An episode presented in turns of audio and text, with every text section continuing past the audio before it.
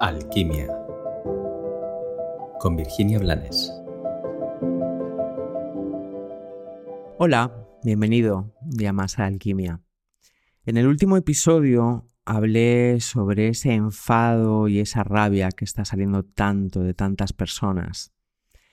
Hablé desde un lugar y hoy quiero puntualizar. Quiero puntualizar que en ningún caso quise decir o quiero decir que debamos de contenernos o debamos de callarnos. Porque muchas veces lo mejor que podemos hacer es expresar lo que sentimos. Pero expresar lo que siento, ser asertiva, poner un límite, decir no, decir basta, no tiene por qué ir teñido de rabia.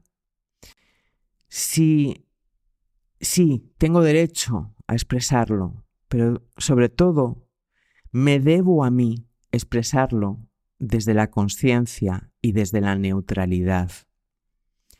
Yo tengo derecho a decir no y a poner un límite a quien sea y a lo que sea, siempre y cuando lo haga en una posición que no me mantenga a la defensiva.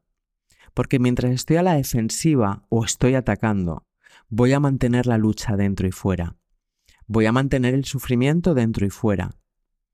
Por eso, el volver a mi centro desde ese punto en el que puedo recordar que cómo lo vivo no es como es, me puede permitir ser neutra y sin carga y sin necesidad de castigo, me puede permitir mantener mi lugar en orden. Y mi lugar es mi cuerpo, y es mi mente, y es mi emoción, y es mi vida.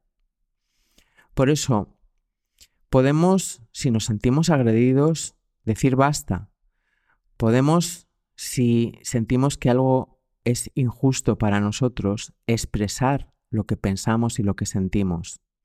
Pero siempre tenemos que recordar que el otro no es responsable de cubrir mi necesidad el otro no tiene que vestirse como a mí se me antoje.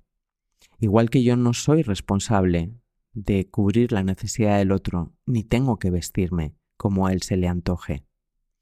Pero solo si yo soy capaz de mantener esa neutralidad en mí y de respetarme a mí mientras respeto a los demás, podré esperar eso del otro.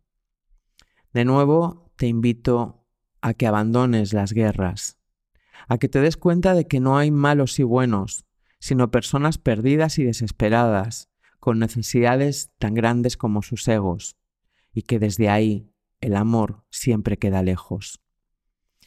Recuerda, de nuevo, que lo que vives no es contra ti, es para ti. Que tengas un maravilloso día.